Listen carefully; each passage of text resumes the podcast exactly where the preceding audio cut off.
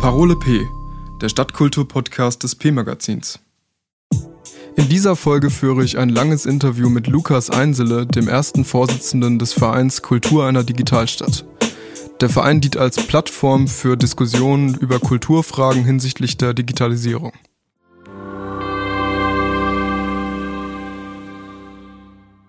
Lukas Einsele ist Fotograf und bildender Künstler.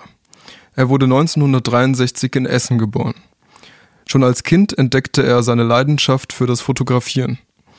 Später studierte er Fotografie in Darmstadt und etablierte sich als Künstler. Mit Langzeitprojekten wie One Step Beyond, Wiederbegegnung mit der Mine und The Many Moments of an M85, Xenon's Arrow Retraced, hat er sich einen Namen gemacht. In diesen Projekten rekonstruierte er am Beispiel von Streubomben und Minen, wie die Waffenindustrie, der Gebrauch von Waffen und die Konsequenzen davon sich über den ganzen Planeten ziehen. Neben seinem Dasein als Künstler ist Lukas in Darmstadt auch kulturell sehr engagiert. Warum er zusammen mit seinen KollegInnen den Verein Kultur einer Digitalstadt gegründet hat, was es damit auf sich hat und mit welchen kulturellen Fragen sich der Verein beschäftigt, erzählt er jetzt im Interview. Ja, ich bin hier in einem Atelierhaus in der Künstlerkolonie, der neuen Künstlerkolonie an der Rosenhöhe in Darmstadt und mir gegenüber ist Lukas Einsele. Was ist die neue Künstlerkolonie und was hat es mit dem Namen auf sich? Also es gibt ja die Künstlerkolonie Darmstadt, die Mathildenhöhe mit den angrenzenden Häusern, Ausstellungshäusern, Museum Künstlerkolonie und so weiter. Und ähm, die neue Künstlerkolonie auf der Rosenhöhe, also wir befinden uns hier hinter den äh, Pfeilern, auf denen die Löwen sitzen. In Verlängerung in der Achse, die von der Mathildenhöhe rüberleitet über die Bahnlinie in den Odenwald, dann Richtung Oberfeld. Und dort wurde Ende der 60er Jahre, also ich glaube 1968 war dann äh, Eröffnung dieser neuen Künstlerkolonie, wurden sieben Häuser errichtet, jeweils mit Atelier. In diese Häuser sollten einziehen Künstlerinnen Darmstadts, alle Disziplinen, also Schriftstellerinnen, bildende Künstlerinnen, Musikerinnen und so weiter und so fort. Das Innen ist jetzt äh, ein bisschen ironisch, weil es waren natürlich alles Männer, die hier einzogen, bis auf Gabriele Wohmann, die okay. allerdings bald wieder wegzog, wohnten tatsächlich alles Männer hier mit ihren Ehefrauen. Des Weiteren waren die ersten Bewohner gar nicht alles Künstlerinnen oder Künstler, sondern das waren auch Designer, das waren auch Leute, die äh, eigentlich gar nicht unmittelbar in der Kunst arbeiteten. Es sollte schon anknüpfen an die Tradition des, der Mathildenhöhe. Es war natürlich viel, viel kleiner. Und ein wesentlicher Aspekt hieß damals, diese Menschen, die KünstlerInnen, die hier wohnen, die Künstler, sollen jetzt nicht so wohlhabend sein, dass sie sich auch woanders leisten können. Also es ist auch ein gewisses Unterstützungsprojekt gewesen, um spannende kreative Menschen hier zu vereinen. Das war 1968. Seitdem sind einige Jahre vergangen, also mittlerweile fast 53 Jahre. Und insofern gab es hier auch Generationenwechsel. Also so der, sagen wir mal, stärkste Wechsel setzte so mit 2007 ein. Also damals wohnten schon ein, in einigen der Häuser wohnten dann nur noch die Witwen und diese waren dann auch schon sehr alt. Und diese Umbruchssituation traf auf der anderen Seite in eine, in eine Kulturverwaltung, die für diesen Ort eigentlich keinen neuen Plan hatte. Also man muss sich vorstellen, die Häuser wurden eigentlich weitgehend Ende der 60er, Anfang, Mitte der 70er Jahre bezogen und seitdem hatte ja. sich dort nicht viel geändert. Gleichzeitig gehen Generationen durch die Verwaltung an Menschen. Also da sind nicht mehr dieselben Menschen. Es gab keinen fixierten Plan, was damit geschehen soll. Und 2010 zogen der Christian Gropper und die Barbara Ströf im Nachbarhaus und Sabine Waldmann, also meine Frau und ich, in dieses Haus ein, mit der Idee, hier auch etwas zu entwickeln, etwas Neues. Also wir sagten, hier findet ein Generationenwechsel statt, hier muss auch ein Verständniswechsel. Was kann Kunst leisten innerhalb einer Kommune? Was kann Kulturarbeit leisten innerhalb einer Kommune? Was können wir hier als Kreative für Darmstadt auch leisten und umgekehrt, was kann Darmstadt uns geben als Ort? Kommen wir zum Verein Kultur einer Digitalstadt. Worum geht's da? Genau, also im Grunde endet das bei dem, äh, geht das weiter bei dem Komma meiner, oder bei dem Fragezeichen, ähm, dass als wir hier einzogen, gab es so im Grunde zwei Pläne. Der eine ist, wir haben hier einen tollen Ort, um selber kreativ tätig zu sein. Ich bin künstlerisch tätig. Ich habe über die Situation große Freiheit, also einen großen Raum, in dem ich arbeiten kann, ein gutes Netzwerk, eine fantastische Nachbarschaft. Aber auch der Gedanke, dieser Ort als Ganzes muss noch in der Form anders belebt sein. Der muss einen Kulturort bieten, den es in Darmstadt sonst nicht gibt. Und da kam dann einige Jahre später, also wir befinden uns jetzt im Jahre 2017, Herbst 2017 wurde Darmstadt zur Digitalstadt gewählt, ernannt, befördert. Was heißt das eigentlich? Genau, was heißt das eigentlich? Also es gab dort einen, eine Ausschreibung der Bitkom, das ist eine Unternehmervereinigung, die sich so im Bereich Digitalisierung engagiert. Es sind mittelständische Unternehmen, die sich zusammengeschlossen haben und eben streng gesprochen oder, oder vereinfacht gesprochen auf der Suche nach Märkten sind. Und natürlich sind Kommunen interessante Märkte im Kontext der Digitalisierung. Dort findet ein extremer Wandel statt, Technologiewandel, der die gesamten Städte ergreift. Und äh, mit dieser Ausschreibung Digitalstadt in Deutschland sollten Impulse gesetzt werden. Also Städte sollen sich beispielhaft mit der Digitalisierung auseinandersetzen und beispielhafte Programme entwickeln, die dann auch an anderer Stelle eingesetzt werden können. Damals hat sich Darmstadt beworben, ist gewählt worden 2017 und dann saß ich mit dem Albrecht Haag zusammen, den kennst du ja auch. Dann haben wir so einen Kaffee getrunken und haben uns die Website der Bitkom, dem Ausschreiber dieses Wettbewerbs, angeschaut und haben festgestellt, dass es sogenannte Themenfelder gibt. Was muss eine Digitalstadt können?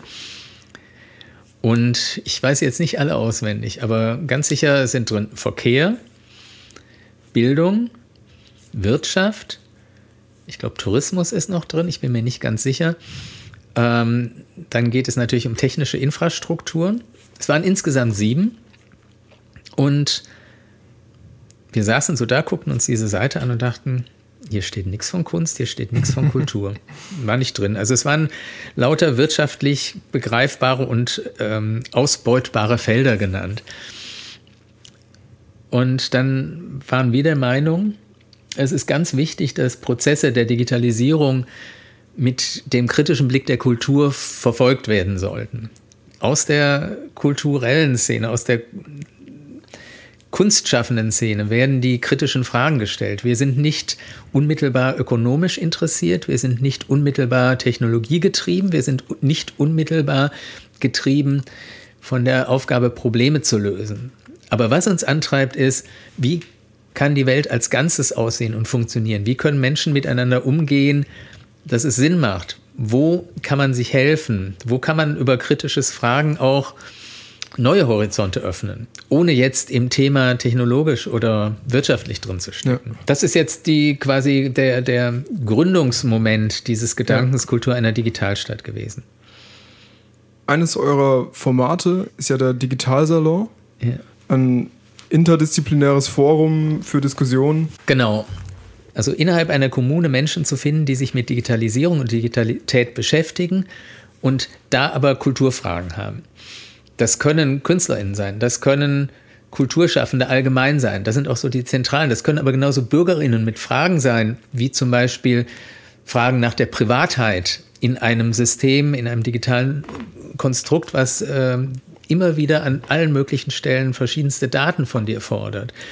Das können zum Beispiel konkret ein extra Digitalsalon, das können Menschen sein, die sich mit der Frage beschäftigen, was man dagegen tun kann, dass eine Radikalisierung im Netz, also eine, eine Rechtsradikalisierung, ein Faschismus in einer exponentiellen äh, Geschwindigkeit sich beschleunigt.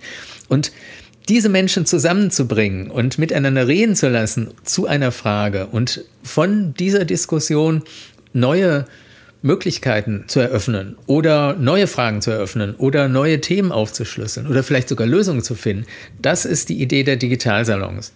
Was waren da bisher so deine Gedanken zu den Salons, die schon stattgefunden haben? Also wie war das bis jetzt? Also es gibt ja mehrere Digitalsalons. Der erste, der war noch in der Zeit, als wir, ich glaube, doch als Verein waren wir schon tätig, aber noch nicht wirklich operativ. Da ging es eigentlich um die Frage des Selbst was bin ich in einer Zeit, wo ich mich ähm, unentwegt selbst abbilden kann oder abgebildet werde und im Netz publiziert werde? Was ist Privatheit? Was ist Persönlichkeit? Ähm, was ist Identität?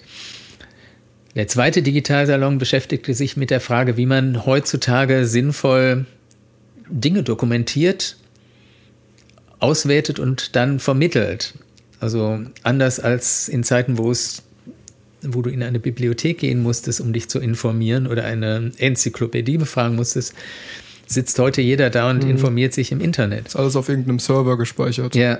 Und das hat natürlich äh, zahlreiche Konsequenzen. Also wie auch die Vielfalt der Medien. Wir können jetzt ein Tongespräch machen, man könnte das äh, kombinieren mit Fotografien oder mit ja. 3D-Abbildungen des Ortes und könnte möglicherweise mit VR-Brille mhm. bestückt hier um uns kreisen. Das geht. Also Frage, ist das nötig in dem Fall?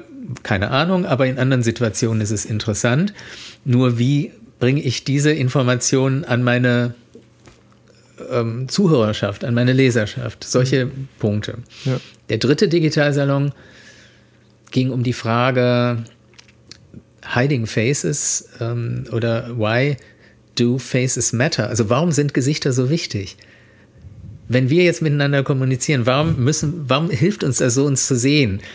Ja. ein Projekt, was ich seit Jahren mit einer Freundin, einer Philosophin, der Maria Kronfeldner verfolge, wurde natürlich durch Corona extrem beschleunigt. Ja, das wollte ich auch gerade fragen. War das ein Salon, der während Corona stattgefunden hat? Der fand hat? während Corona statt. Das ist ja dann nochmal interessanter, ja. weil man im Alltag ja auch wenig Münder zum Beispiel sieht, Absolut. die ja sehr wichtig sind für den ganzen ja. Gesichtsausdruck. Man ist ja immer so fokussiert auf die Augen die, die sind relativ aussagearm.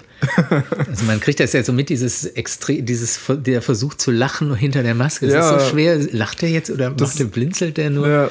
Das Gesicht, der Mund ist so wichtig für die Kommunikation, also nicht nur als Sprechorgan, sondern auch als emotionales Organ. Und das war tatsächlich, also wir haben, äh, ich glaube, vor fünf Jahren angefangen, uns mit dieser Frage des Verhüllens von Gesichtern zu beschäftigen oder was braucht es, damit überhaupt noch ein Gesicht erkennbar ist. Und mit Corona waren wir plötzlich an einem Punkt, wo jeder sich für diese Frage interessierte. Und das war ein extrem spannender Digitalsalon. Also so, das sind so Themen der Digitalsalons. Im letzten ging es um die Frage, wie könnte eine Stadt aussehen, die sich erweitert in digitale Sphärenräume. Wie könnte das aussehen, wenn es eben nicht von, äh, sagen wir, von Konzernstrukturen oder von Konzernen entwickelt wird, die gar nicht innerhalb Darmstadt sind, sondern wenn wir das selber als Kommune, als planerische Aufgabe sehen? Die Fragekonten haben wir nur an der Oberfläche gekratzt. Das ist ein wahnsinnig großes ja. Thema, aber es ist sehr spannend. Ja. Auf eurer Website schreibt ihr, Ausstellungen sollten auch immer soziale Ereignisse sein und als solche zur Diskussion anregen. Wie funktioniert das in einer kontaktbeschränkten Zeit? Das ist, äh, der Satz ist von mir. Insofern weiß ich in etwa, was ich mir dabei gedacht habe. Er wurde im, ich glaube, im Mai oder Juni geschrieben. Da waren wir schon zwei Monate im Lockdown. Oder nicht im Lockdown, aber wir hatten schon den ersten, nennen wir es Lockdown hinter uns. Und das ist eine Frage, die uns natürlich beschäftigt. Also einmal qua Selbstdefinition Kultur einer Digitalstadt. Wir müssen uns und wollen uns die Frage stellen, was kann es noch außer physischen Begegnungen geben? Wie kann ein Soziales im Netz aussehen? Das ist ähm, mit vielen großen Fragezeichen versehen. Also wir haben natürlich nicht damit gerechnet als Laien, wie sich diese Pandemie auf unser soziales Miteinander auswirkt. Wir haben wir probieren Dinge aus, wie zum Beispiel im Ludwig-Engel-Weg 1 ein Atelierfenster, in das Bild, äh, Videos projiziert werden, wo man sich im freien Raum treffen kann und miteinander natürlich auch reden kann, was immer stattfindet. Also das ist überhaupt nicht angeleitet, sondern Passanten, die zur Rosenhöhe laufen, schauen, was da in dem Fenster läuft und reden über Bilder, über Kunst, über Kultur und reden darüber, wie sehr ihnen das fehlt. Aber das ist nur ein Ansatz. Äh, es gibt über Social Media andere Ansätze, Soziales zu erzeugen. Es gibt viele Dinge, wo man doch immer wieder konfrontiert ist mit diesem Körper, den der Mensch hat. Der tastet, riecht, schmeckt und so weiter und so fort, der Gewicht hat und Raum. Ganz schwierige Frage, wie man das übertragen kann. Ja, Stichwort nahe einander. Ja. Ich war ja auch mal bei euch zu Gast und durfte ein künstlerisches Statement abgeben im Rahmen dieses Projektes Naheinander. Und kannst du erklären, worum es dabei ging? Also Naheinander war die unmittelbare Reaktion auf den ersten Lockdown. Also es war relativ schnell klar, dass ganz besonders die Kulturschaffenden hart getroffen wurden. Das wurde auch sehr stark diskutiert. Und dann kamen wir an einen Punkt, wo wir sagten, dass es muss eine Möglichkeit geben, dass die einzelnen Künstlerinnen, die einzelnen Kulturschaffenden von dem berichten, was gerade passiert. Das wird sie sehr, also es beeinträchtigt sie sehr. Auf der anderen Seite sind Künstlerinnen, Kulturschaffende, kreative Menschen, sind es, sind vielleicht krisenerprobter als ein normaler Arbeitnehmer. Das heißt, ein Teil unseres Schaffens besteht darin, sich Krisen zu suchen oder in Krisen zu reagieren.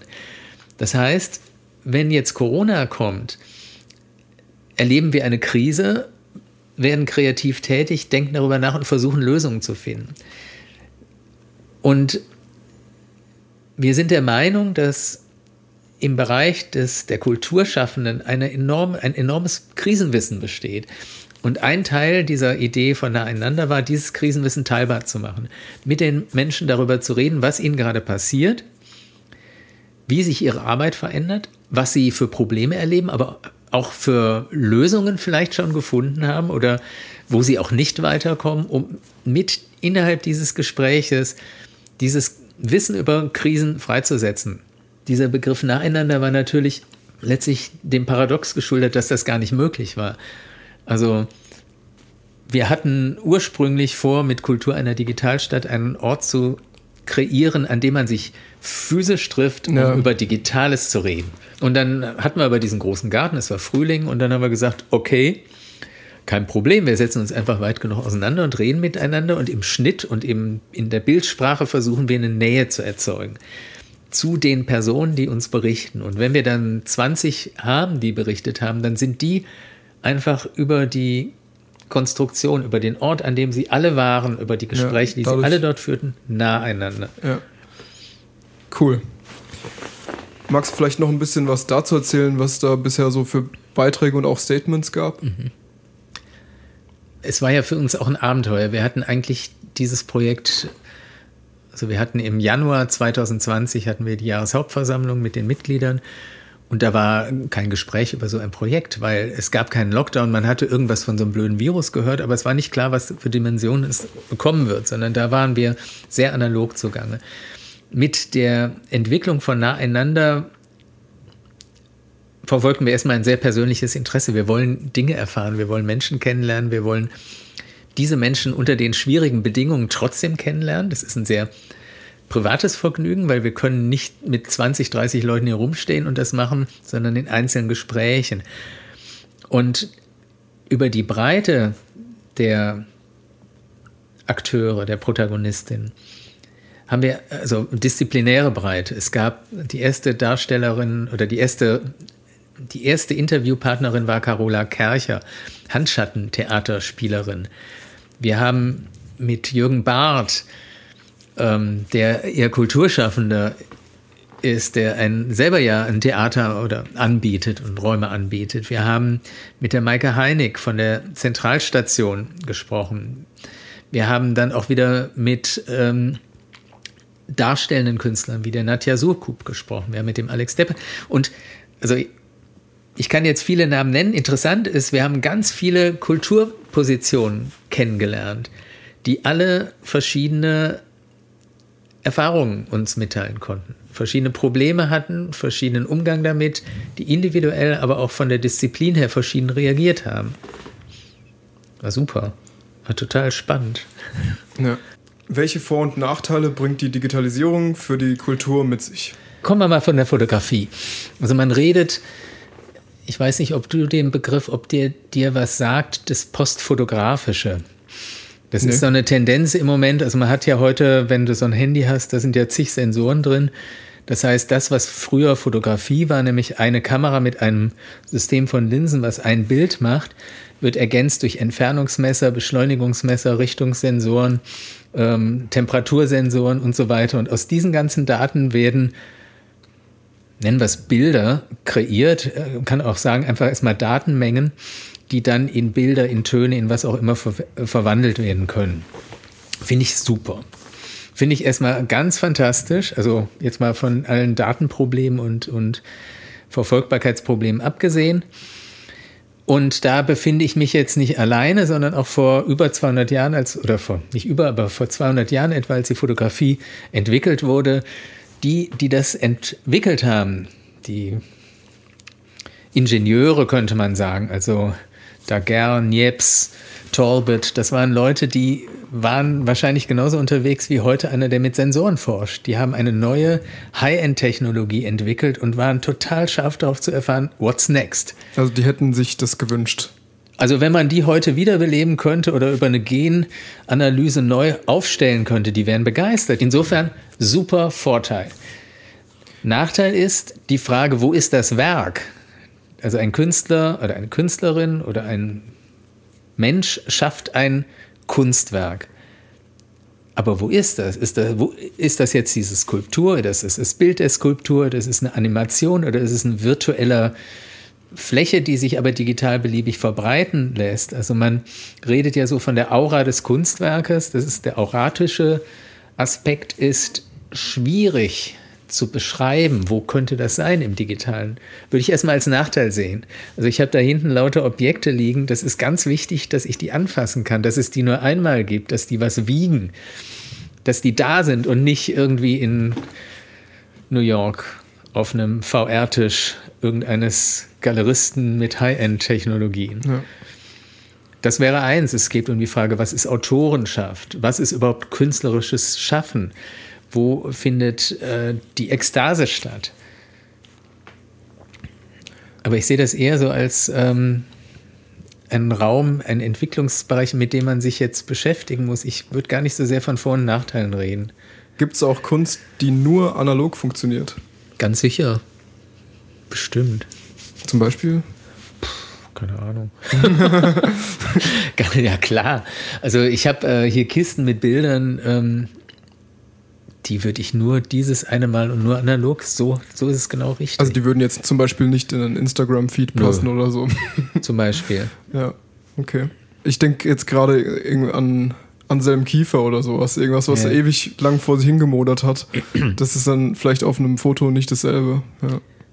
Genau, aber das war es auch schon nicht auf der Reproduktion im Katalog. Also das mhm. ist schon lange vor der Digitalität ein Problem gewesen. Also Anselm Kiefer ähm, das ist auch so ein bisschen mythologisiert worden. Also diese, wo ist er? Im Buchen im Odenwald irgendwo hat er seinen ersten Atelier gehabt, was eine riesige Fabrik war, wo dann irgendwelche Panzer, die er billig erworben hat, im Schlamm versunken sind und irgendwelche Metamorphosen stattfinden, die er dann wieder in seine Bilder übersetzte. Aber sowas wird natürlich erstmal, ist schwer übersetzbar. Ja. Was hältst du von digitalen Ausstellungen und Livestream-Konzerten? Würde ich mal sagen, eine sehr breite Frage. Ich denke, es hängt sehr davon ab, was gerade erzählt wird, was gezeigt wird, was gesungen wird. Also es gibt viel Musik, die ich sehr gerne alleine höre zum Beispiel.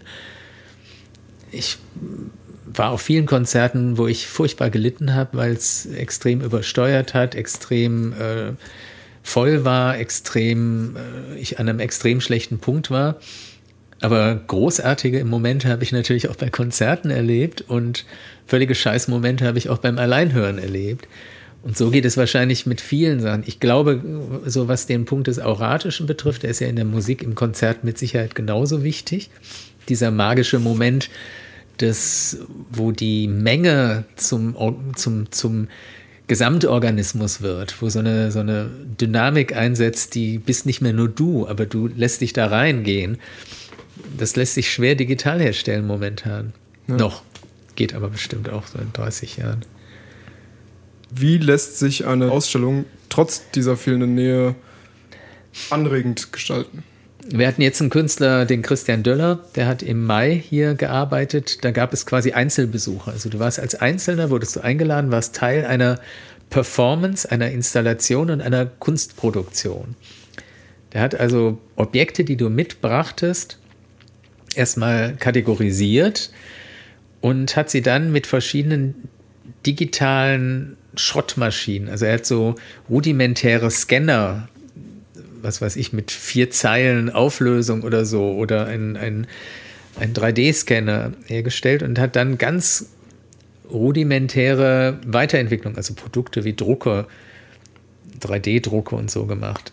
Mhm. Und da warst du als einzelne Besucherin im Prozess teilweise beteiligt. Du hast quasi die Begegnung gehabt, die Führung durch die Maschinenausstellung, die das Zeigen der schon entstandenen Objekte. Das war auch ein sehr interessanter Versuch, wie könnte eine Ausstellungen jetzt nicht im digitalen, aber unter Corona-Bedingungen stattfinden. Ja. Wir sind der Überzeugung, dass der öffentliche Raum noch viel zu wenig genutzt wird, um Ausstellungen, Veranstaltungen unter pandemischen Bedingungen zu machen, dass das auch ein Potenzial ist, dass du sagst, wir sehen die Stadt nicht als eine Ansammlung von Gebäuden, in die man rein muss, sondern wir sehen die Stadt als einen Bereich zwischen den Gebäuden, wo überall Platz ist, an dem man was tun kann. Zum Beispiel für Kultur wäre Platz. Zum Beispiel für Kultur. Das hat jetzt äh, vielleicht gar nicht so viel mit Digitalität zu tun, aber es ist eine interessante Konsequenz aus dem, was passiert und stellt natürlich im Nachgang die Frage, ja, wie verknüpfe ich jetzt diesen beliebigen öffentlichen Raum mit einer Institution, mit einem Museum, mit einem Theater, mit einem mhm. Kulturakteur? Woran ich also da oft denke, ist ähm, dieser Platz vor dem Staatstheater. Ja. Da könnten mega viele Leute mit Abstand sich hinsetzen und man hätte da einen Überblick. Ja. Da, da, könnte man zum Beispiel Kulturveranstaltungen machen, ja, oder? Super. Und jetzt stell dir mal vor, was weiß ich, in zwei Jahren oder so, wenn diese VR-Brillen super leicht sind. Du hast jetzt so eine VR-Brille. Du hast ja das Tolle an dem Platz ist, dass der ja so leer ist. Ja. Das heißt, du entwickelst eine Skulptur, die kann jeder mit seiner VR-Brille, die du da raus, das ist so ein Gadget, das wird zum Handy dazugeliefert dann, das kostet irgendwie nichts. Und dann hast du mit deiner VR-Brille eine Skulptur, auf der sich ein Tanztheater bewegt. Und das ist in Wahrheit, sind die Tänzer aber in einem anderen Raum, wo sie gerade tanzen und da werden sie mit 3D-Scannern erfasst mit LIDAR und in diese Skulptur projiziert. Das ist ein Live-Ereignis und ich wette, das wird in zwei Jahren oder drei Jahren stattfinden. Also technologisch Krass. sind wir da. Wenn, wir haben Kontakt mit dem Fraunhofer Institut für grafische Datenverarbeitung. Die sagen, wir arbeiten im Moment immer an dem, was in sechs Jahren ist. Das ist so die Zeitspanne zwischen Forschung, Entwicklung und Produktion, also okay. Verbreiterung, Kommerzialisierung. Und aktuell untersuchen wir, inwiefern dreidimensionale Darstellungen in feinen Aerosolen, in Nebeln, in Corona-Husten, also auf jeden Fall in, in feinen, unsichtbaren, kolloidalen Staubsituationen sind. Das heißt, du kannst vielleicht sogar ohne VR-Brille bald Projektionen in so leichten Nebeln also sehen. Also ähnlich wie ein Hologramm dann, oder? Im Prinzip wie ein Hologramm. Das ist dieselbe Konstruktion, nur das erfordert noch viel, viel mehr Dunst. Also da hast du ja doch noch immer eine relativ dicke Atmosphäre, ja. so was ich bisher gesehen habe. Abgefahren. Was können Kultureinrichtungen in Darmstadt tun, um den digitalen Herausforderungen der Gegenwart gerecht zu werden? Ich glaube, es hilft sehr, sich miteinander zu verständigen, sich einander anzunähern. Also die Institutionen denken in Gebäuden. Also okay. wir sagen das Staatstheater, dann sehen wir das weiße Gebäude, den großen Platz davor und dann natürlich diese Hülle ja. innen, die Räume. Das ist das eine. Es heißt aber auch diese Institution ist ein sehr stabiles Gebäude, also das ist relativ erdbebenfest und an sich passiert dem nichts. Das Landesmuseum, die ähm, Konzerträume, das sind die Gebäude. Und wenn du zu sehr in Gebäuden denkst, bist du auch gefangen in diesen Gebäuden. Was passiert, wenn ich aus diesen Gebäuden raustrete? Was passiert, wenn sich also diese Akteure zueinander führen und nicht nur die großen Gebäude, sondern natürlich auch kleinere Akteure? Wenn man sagt, ja gut, ich selber, ich bin jetzt äh, darstellende Kunst, aber ich finde es extrem interessant, was in der Musik stattfindet. Und das heißt, diese Momente innerhalb einer Kommune zu nutzen. Eine Kommune ist ein Ort, in dem die Wege recht kurz sind. In Darmstadt, du kannst eigentlich alles erlaufen. Wir reden jetzt nicht davon, mit New York zu kommunizieren. Das heißt, ich kann physisch mein Gebäude verlassen und physisch mich zu einem anderen bewegen oder in der Mitte treffen und dann was miteinander tun. Ja. Und das ist dann der Moment, wo man sagt, lass uns in die öffentlichen Räume gehen. Da hat keiner den Hut auf, da bist du so wenig Chef wie ich und lass uns was miteinander tun. Ja, lass uns über Geld sprechen. Äh, für gewöhnliche Konzerte und Aufführungen wird ja in der Regel bezahlt, aber im Internet ist es anders. Da gibt es viele Inhalte für umsonst. Mhm. Ähm, wie könnte man es schaffen, dass für digitale Performances angemessen bezahlt wird? Äh, Corona führt gerade zu einer Entwicklung, die, glaube ich, in der Kultur extreme Nachfolgen hat. Und zwar gar nicht jetzt unmittelbar, sondern in den nächsten Jahren. Ich glaube, was gerade passiert, wir erhalten, finde ich, eine relativ gute ähm, Unterstützung aus Landes- und Bundesebene. Es wird sehr viel für Kultur getan im Rahmen der Möglichkeiten, allerdings auf hohe Kosten, weil das natürlich äh, Schulden bedeutet. Und wenn diese Schulden kompensiert werden, dann wird das nicht aus der Kultur kommen können, sondern aus der Wirtschaft. Das heißt, irgendwann in den nächsten ein bis zwei Jahren wird sich herausstellen, diese Investitionen, die wir getan haben, um die Kultur über diese erste Corona-Welle zu bringen, die fehlt uns jetzt, um weitere zu, unter, zu unterstützen. Das heißt, wir müssen uns neben diesen Fragen, die du gestellt hast, nämlich Konzerte bringen ganz klare Einnahmen. Du stellst, stellst dich da hin und kaufst ein Ticket und dann darfst du rein. Das ist beim Digitalen anders. Das ist viel mehr über so Mikro-Payments ähm, und so findet das statt. Zudem hinzukommt, dass ähm, eine ganz wesentliche Basis unserer kulturellen Vielfalt und unserer kulturellen Freiheit und künstlerischen Freiheit, nämlich staatliche Unterstützung und Förderung und kommunale Unterstützung, sehr stark zurückgehen wird in den nächsten Jahren. Und dann ist die Frage, was passiert? Wer fühlt sich dafür verantwortlich, dass Kultur möglich ist? Also es gibt Leute, die machen es, das ist schon mal wichtig, sonst wäre keine Kultur möglich und keine Kunst. Es muss also Kulturschaffende geben, aber wovon leben die? Wenn der Staat aus Gründen der sagen wir, Rekonstitution in ein finanziell stabiles Gebäude da nicht mehr so viel leisten kann und will, wie er bisher tat, wer tut es dann? Könnten das Privatmenschen sein, könnten zum Beispiel in Darmstadt sich Menschen finden, die sagen, uns ist es so wichtig, wir haben einen so lebenswerten Ort. Darmstadt ist Lebenswertindex sehr hoch in Deutschland, das wollen wir so erhalten. Dafür brauchen wir aber die Kultur, die hier stattfindet. Wenn die Stadt nicht mehr in der Lage ist, das voll zu finanzieren oder in dem Maße zu finanzieren, vielleicht müssen wir dann schauen, wie wir, was wir beitragen und in welcher Form können wir das tun. Kann das Geld sein, können das ähm, und andere Unterstützung sein, äh, materielle, also äh, Technik, Räume, Orte. Vielleicht so eine Art Abo für Kultur. Ja, zum Beispiel, also wie wäre es, wenn jeder Darmstädter, jede Darmstädterin einen Betrag X, vielleicht sogar nach Wahl, nach Möglichkeit, in einen Kulturfonds, einen kommunalen Kulturfonds wirft? Also nehmen wir mal an, wir haben ähm, 100.000 volljährige Darmstädterinnen und es ist so grundsätzlich die Frage, ja, wie viel trägst du bei? Und dann sagst du vielleicht, ja, mehr als 10 Euro pro Monat kann ich mir nicht leisten. Ja, aber 10 Euro sind ja schon was. Ist ein Haufen, weil da würdest du im Jahr Million. schon 120 Euro bringen. Wenn das jeder bringen würde, wäre schon ein Haufen. Dann gibt es aber Leute, die sagen, ach, also 10.000 Euro pro Monat kann ich locker zahlen, weil das setze ich von der Steuer ab oder was auch immer. ja, und dann stehe ich wie ein Gönner da. genau, dann, genau, und dann errichtet man mir irgendwann am Plakettensaal oder mhm. an der Plakettenstraße im Ludwig-Engel-Weg kriege ich dann auch eine Plakette. Wir finden, dass das wichtig ist, dass unsere Stadt gefördert wird. Ich bin auch, habe auch meinen Spotify, aber ich gleichzeitig zahle ich hier direkt in die Stadt. Bist du zufrieden mit der aktuellen Kulturpolitik? Ich kann das im Moment schwer bewerten. Also ich glaube, wir befinden uns in einer Art Ausnahmezustand. Ähm, ich war anfangs sehr verwundert über das, was passierte, also insbesondere äh, von Bundesebene passierte. Also es gab so Sätze, die haben mich sehr beunruhigt. Die großen Häuser werden überleben, heißt es, hieß es, glaube ich, irgendwann mal von Monika Grütters. Ähm, was im Umkehrschluss heißt, alle Kleinen werden kaputt gehen Dankeschön. oder können kaputt gehen. Ja.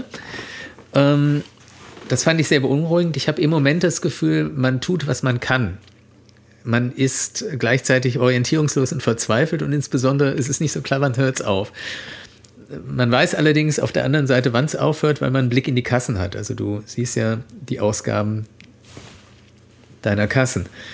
Und ähm, insofern fällt es mir im Moment schwer, irgendwie zu urteilen. Ich glaube, was wichtig ist, um zu einvernehmlichen, aber auch zu guten, bestenfalls guten Lösungen zu kommen, ist es sehr wichtig, mit den Betroffenen zu reden, in Austausch zu sein. Diese unglaubliche Vielfalt von Kultur macht es auch so unglaublich schwierig, sie zu subventionieren. Also während du bei TUI oder Lufthansa oder großen Akteuren äh, relativ klare Vorgaben hast, so und so viel tausend Beschäftigte werden dann und dann pleite sein, wenn das und das nicht passiert. Hast du bei der Kulturszene unendlich viele Solo-Selbstständige, die alle völlig verschiedene Ansprüche haben. Mhm.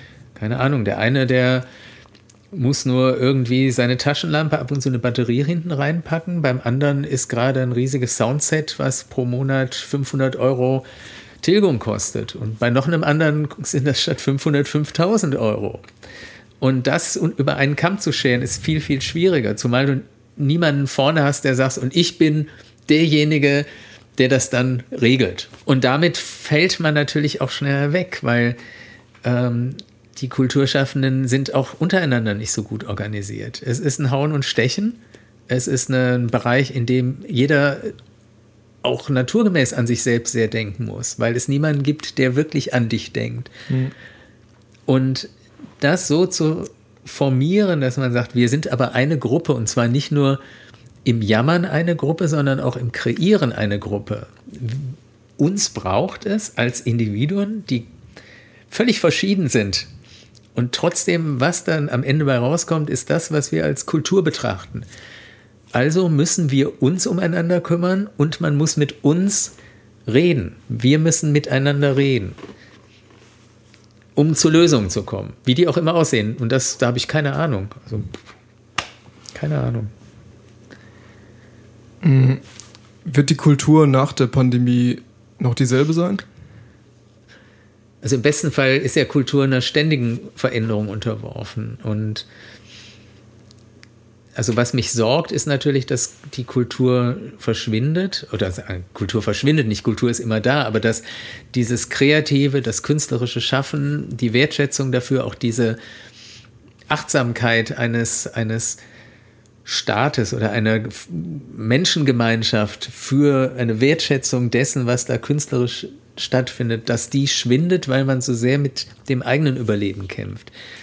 Brecht sagte, erst kommt das Fressen, dann die Moral und wohlgemerkt Fressen, Moral und irgendwann dann kommt Kultur, Kunst, weil moralisch bist du noch, kannst du noch relativ kulturfrei agieren. Es gab mal so einen, das habe ich, ah, wo habe ich das denn gelesen? Das fand ich einen ganz tollen Spruch. Und zwar wurde ja im Zweiten Weltkrieg London bombardiert von den Deutschen, also mit diesen V2. Und ähm, dann ging eben die Diskussion, ja, was machen wir denn mit den Theatern? Sollen wir nicht die Theater schließen? Das ist ja gefährlich, wenn dann so eine V2 abends runterknallt.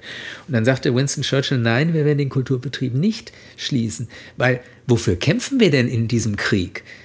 Also so, das wäre die richtige Frage. Wofür kämpfen wir in diesem Krieg gegen eine Pandemie? Wir kämpfen doch um Kultur auch, um ein menschliches Beieinandersein, ein menschliches Schaffen. Wenn man sich darin einig ist, wie kann das aussehen? Wie können wir das erhalten? Also das ist dann ähm, Fressen, Moral und Kultur. Und darum muss man schon kämpfen, glaube ich. Danke fürs Gespräch. Danke, hat Spaß gemacht. Das war's mit der siebten Folge. Ich hoffe, sie hat euch gefallen. Mehr Infos und Einblicke in die Kultur Darmstadts gibt es im P-Stadt Kulturmagazin.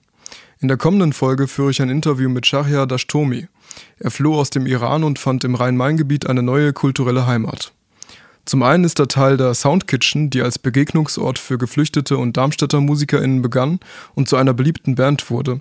Zum anderen spielte er eine der Hauptrollen im Theaterstück Ein Straßenmusiker aus der Ferne, das im Staatstheater großen Anklang fand.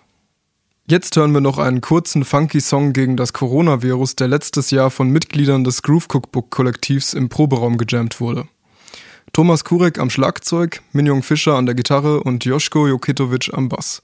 Gude und bis zum nächsten Mal.